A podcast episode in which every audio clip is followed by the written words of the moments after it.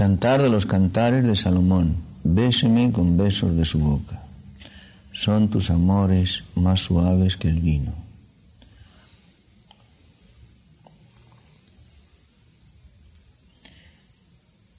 Si establecemos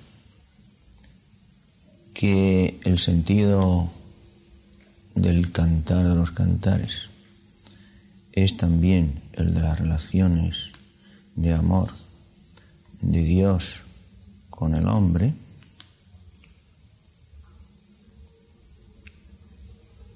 entonces, como venimos diciendo, hemos de pensar, ya vemos cómo comienza, que Dios quiere establecer con nosotros unas relaciones muy íntimas de amor. Decíamos que planificamos mal nuestras relaciones con Dios. Dios es el Señor, nosotros somos sus criaturas.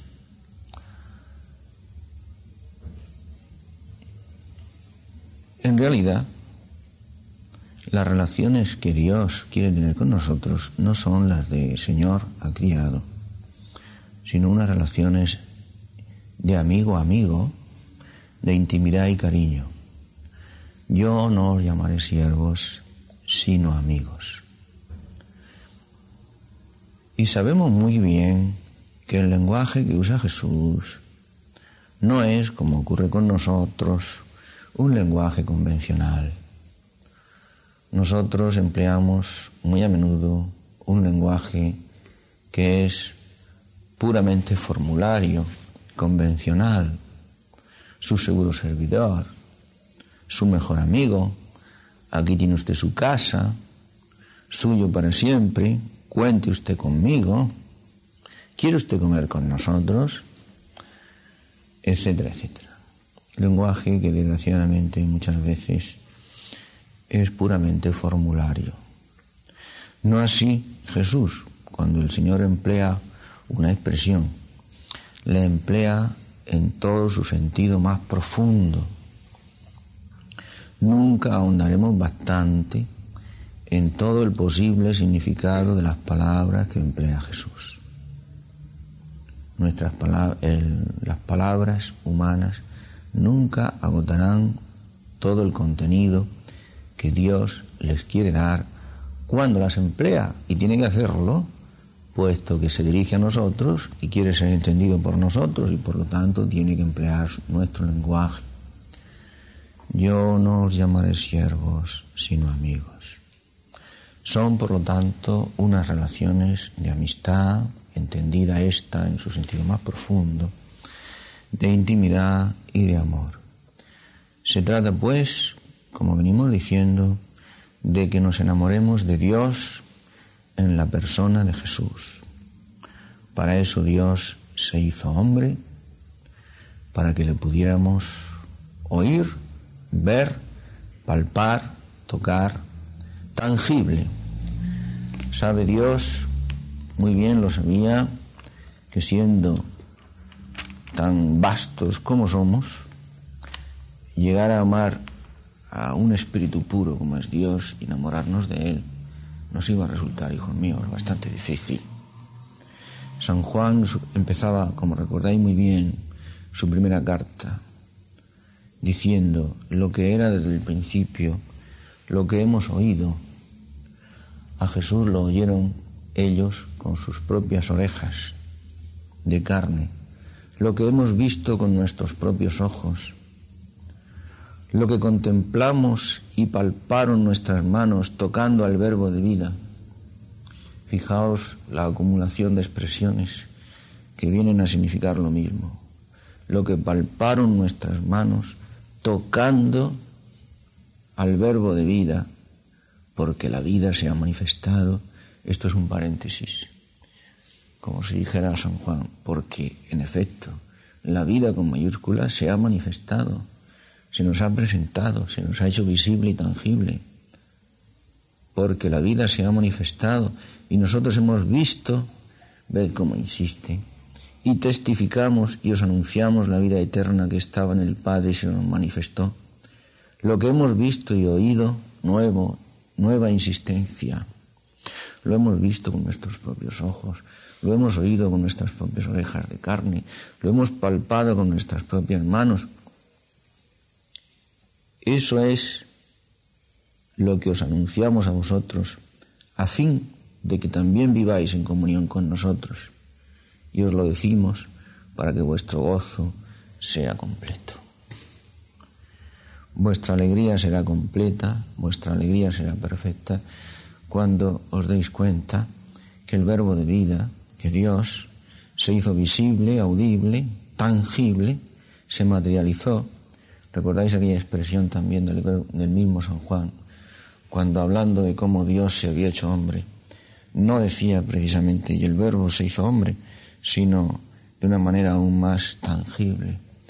Y el verbo se hizo carne, algo así como queriéndonos indicar precisamente esta posibilidad de ser palpado, de ser visto, de ser tocado, de ser oído con nuestros sentidos corporales de Dios hecho hombre en Jesucristo este hacerse tangible Dios nos da la posibilidad de la alegría perfecta, puesto que ahora podemos enamorarnos en absoluto de Él. Os decimos esto, os escribimos esto, para que vuestro gozo sea completo, vuestra alegría sea total. ¿Qué de particular tiene, pues, que el cantar de los cantares comience con esa expresión de la esposa en la que desea ser besada por el esposo, recibir esa caricia de amor del esposo que es precisamente el beso eh, y además el beso en la boca. Béseme con besos de su boca, son tus amores más suaves que el vino.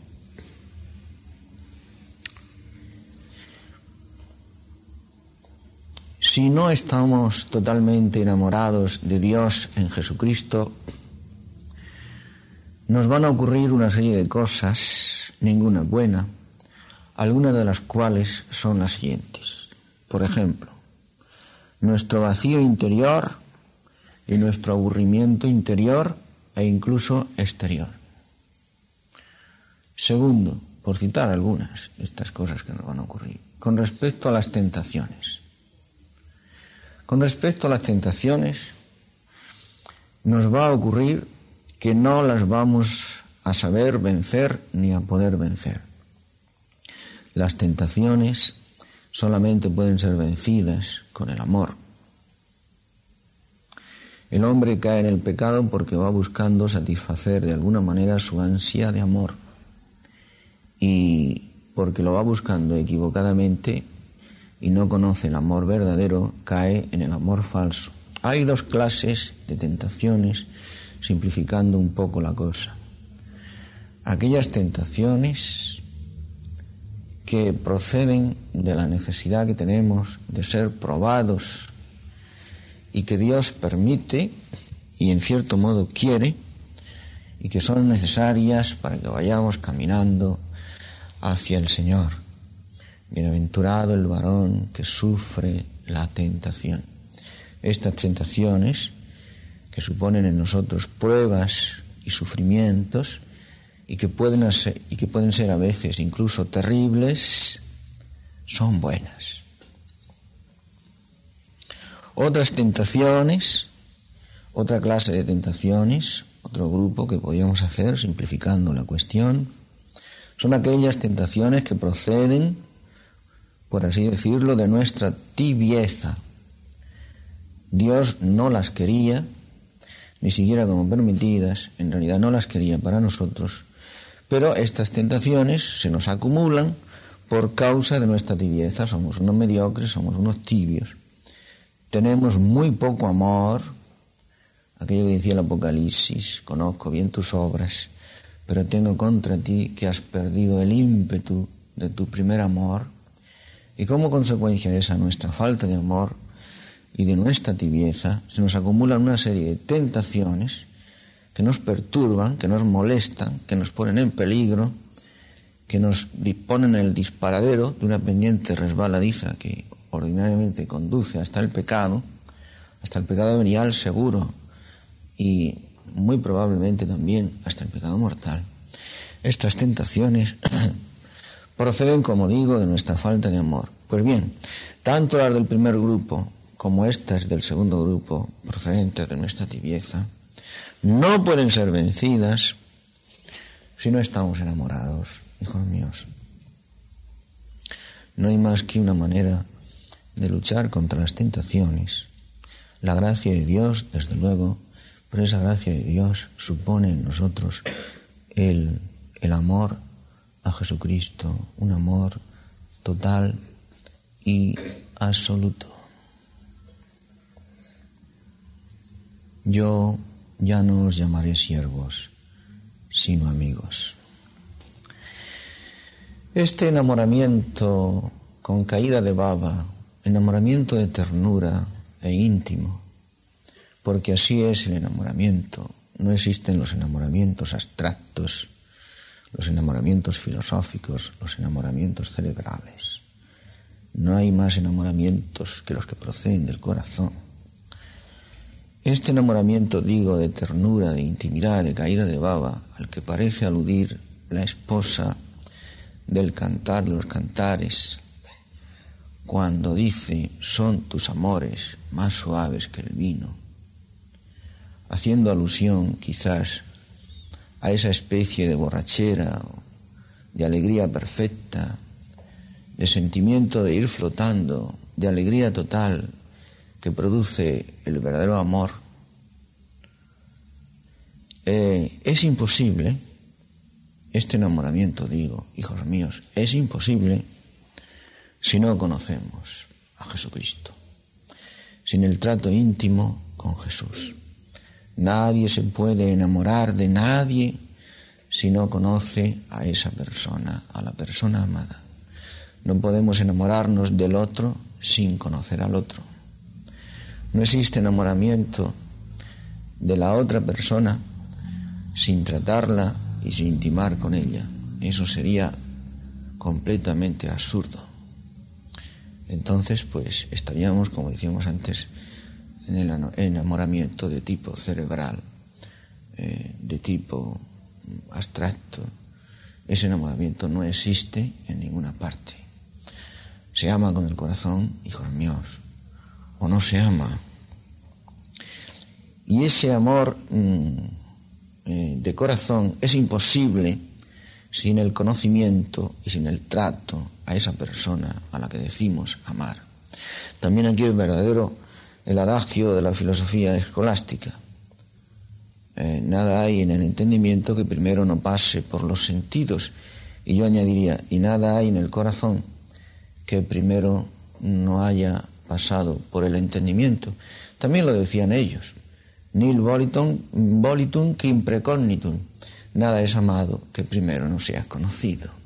¿Cómo vamos a amar lo desconocido?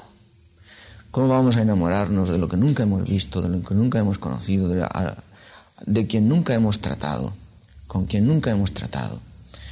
Por eso San Juan, como habéis visto, hijos míos, insistía tanto en el comienzo de su primera carta acerca de que al verbo de vida lo habíamos visto, oído y contemplado con nuestros propios ojos y tocado con nuestras propias manos. Y así nuestra alegría podría ser completa y perfecta. Pero, pero antes de, de, ver y de hablar eh, cómo llegamos a ese conocimiento de Jesucristo, y a ese trato con Jesucristo. Y si ese conocimiento y trato con respecto a Jesucristo es posible, podríamos preguntarnos si en efecto Jesucristo ha querido tener con nosotros esas relaciones de amor de las que comienza hablando el cantar de los cantares. Amor de intimidad, amor de cordialidad, amor de locura, béseme con besos de su boca. Realmente es cierto que Jesús, Dios en Jesucristo, quiere tener con nosotros esas relaciones de cariño, estar enamorado de nosotros de esa manera y esperar de nosotros también ese enamoramiento. Y, y si es cierto que es así, eso se desprende del Evangelio. Realmente Jesucristo amaba de esa manera y quería ser amado por nosotros de esa manera. Sí, claro que se desprende del Evangelio, se desprende de todas y cada una de las páginas del Evangelio. Lo que ocurre es que hay que leerlas con atención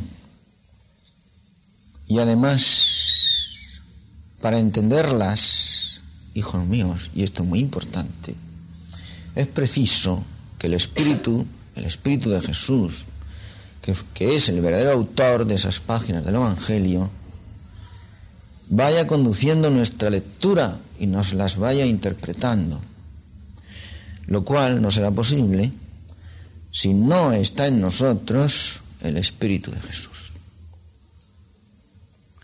La Biblia, como sabéis, hijos míos, fue escrita como verdadero y principal autor por el Espíritu Santo, pero luego es preciso que el Espíritu Santo conduzca nuestra lectura, si no, no la entenderemos nunca. La Biblia es leída por mucha gente y por muy poca gente entendida. El Espíritu de Jesús no estará en nosotros, imposible, si nuestra vida no se va apareciendo, en cierto modo, hijos míos, a la vida de Jesucristo. ¿Cómo podemos pretender que el Espíritu de Jesús esté en nosotros si nuestra vida es ajena y extraña a la vida de Jesús? Es absurdo. Y podemos hablar del Espíritu de Jesús empleando la palabra Espíritu con mayúscula y con minúscula y en todos los sentidos, porque en todos los sentidos vale. La palabra espíritu con mayúscula incluye todos los demás sentidos y las palabras con minúscula. Y además, la vida de Jesús, como sabemos, culmina en su pasión y en su muerte, en la cruz. Si nuestra vida es ajena a esa pasión y a esa muerte y a esa cruz, que es la culminación de la vida de Jesucristo, la consumación de su vida, todo está consumado, Padre, fueron sus últimas palabras en la cruz. Imposible entonces que el Espíritu Santo conduzca nuestra lectura de la Biblia y por lo tanto que la entendamos jamás y que podamos entender jamás a Jesucristo, que podamos por lo tanto ni comprenderlo, ni tratar con Él, ni enamorarnos de Él.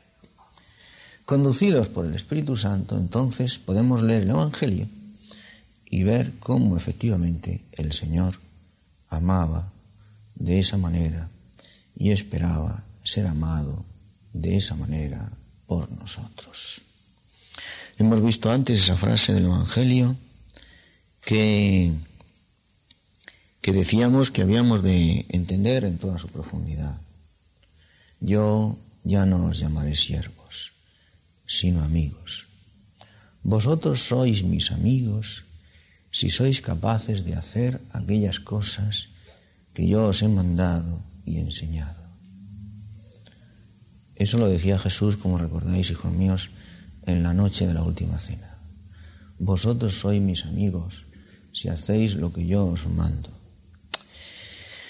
Eso lo decía el Señor porque al Señor no le gusta el cachondeo. Ya hemos dicho antes que nosotros empleamos a menudo un lenguaje formulario y convencional. Tú eres mi mejor amigo. Ay, cuánto tiempo sin verte. Cuántas ganas tenía de verte. Siempre me acuerdo de ti. Bueno, tuyo hasta la muerte, ¿eh? Te querré siempre. O como aquel que terminaba su carta diciendo, porque estaba muy enfadado, y si se piensa usted que yo voy a ser su criado, se equivoca de medio a medio. Suyo afectísimo, seguro servidor para siempre, fulanito de tal. Una prueba evidente de que nuestro lenguaje es formulario y convencional. Al Señor no le gusta el lenguaje formulario y convencional, no le gusta el cachondeo. Y por eso decía, soy mis amigos, si hacéis lo que yo os mando. No le gusta al Señor la mentira, la traición, el cachondeo, la frase sibilina, la frase de labios para afuera, la reserva de corazón, la mentira, el lenguaje convencional. Todo esto no le gusta al Señor. El Señor hablaba de boca para afuera un lenguaje absolutamente idéntico al que él poseía de boca para adentro. De su corazón a sus labios, exactamente la misma distancia y el mismo camino de sus labios a las orejas de sus oyentes.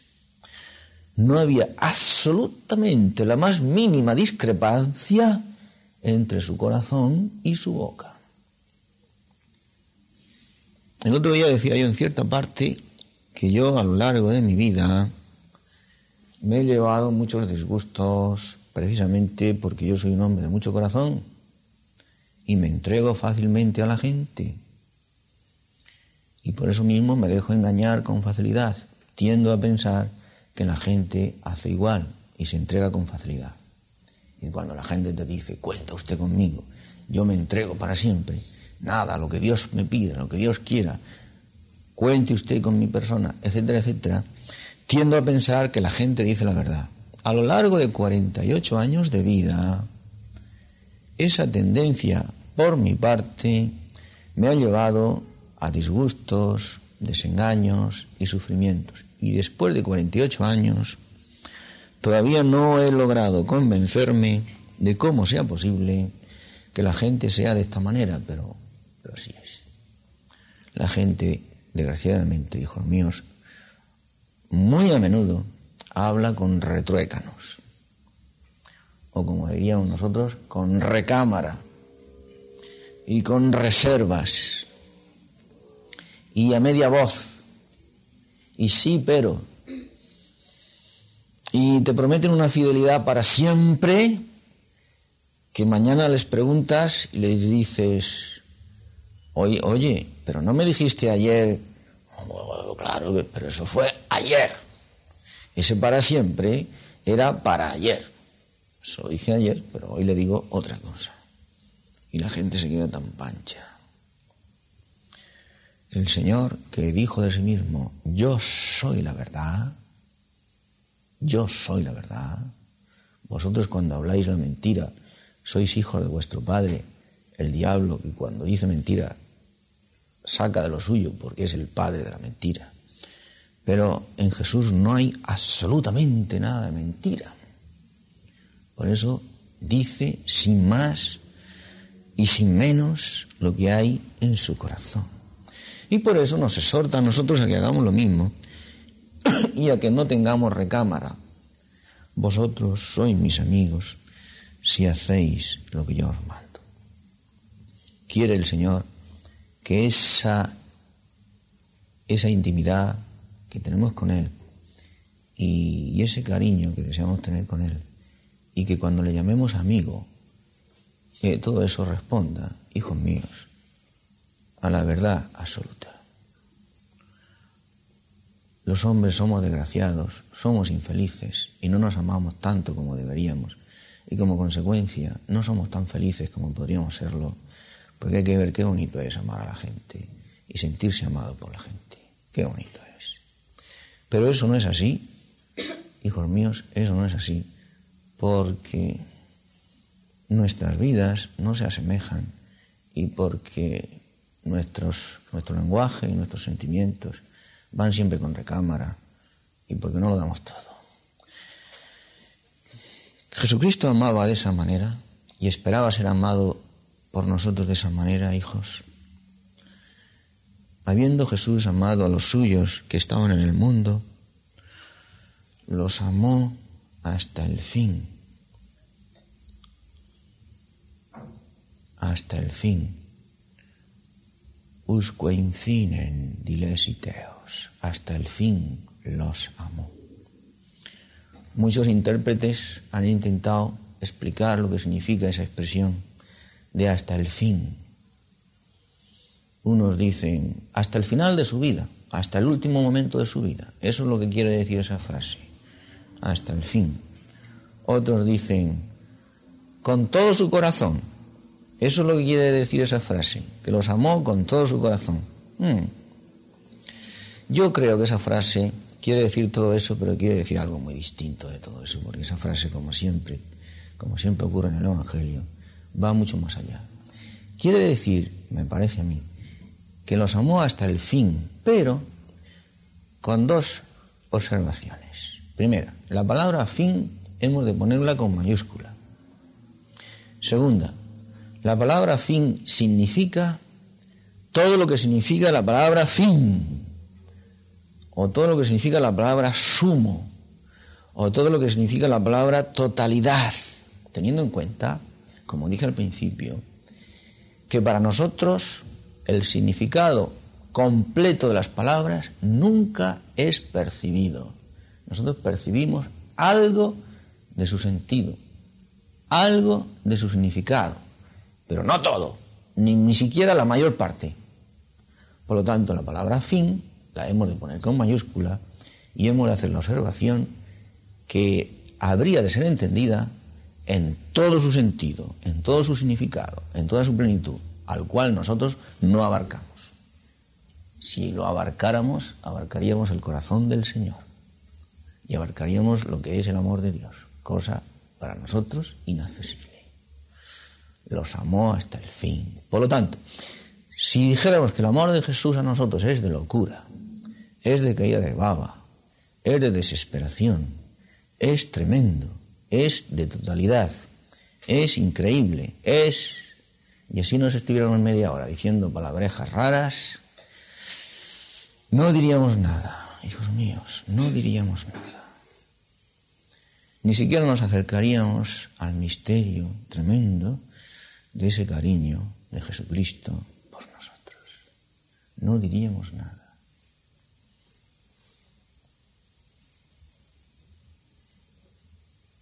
Si esto, por concretarlo de alguna manera, pero no, no, no, lo vamos a hacer por no salirnos del tema, lo lleváramos a la vida de oración y dijéramos, según eso, ¿cuál sería la oración que Jesús querría tener con nosotros o que nosotros tuviéramos con Él? Y podríamos sacar toda una serie de consecuencias.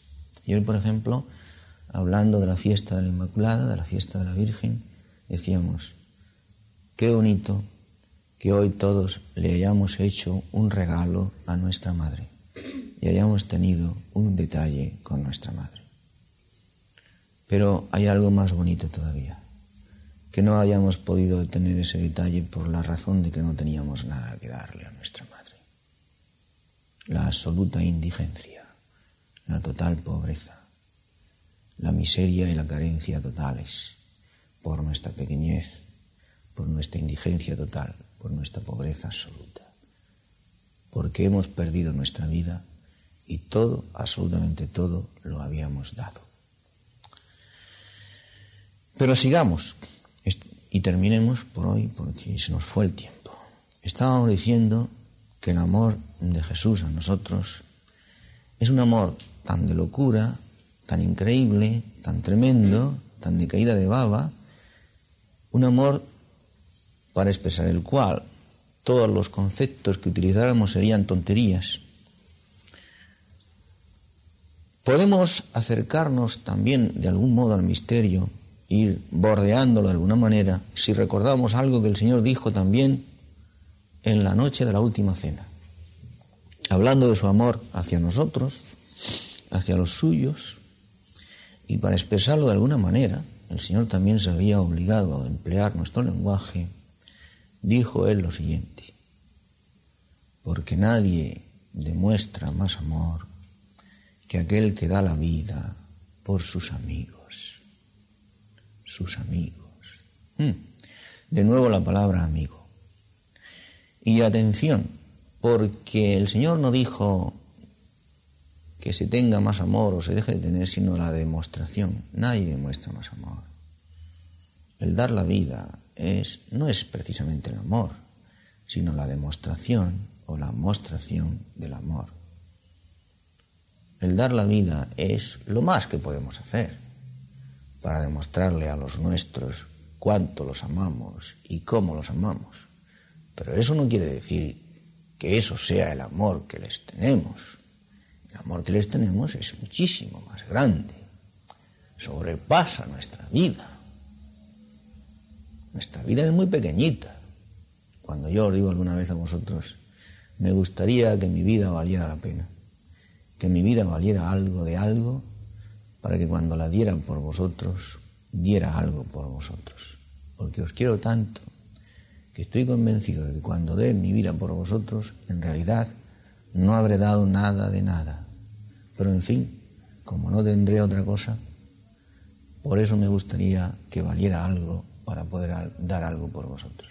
Pero en fin, como se nos fue el tiempo, lo dejaremos aquí y continuaremos cuando el Señor quiera.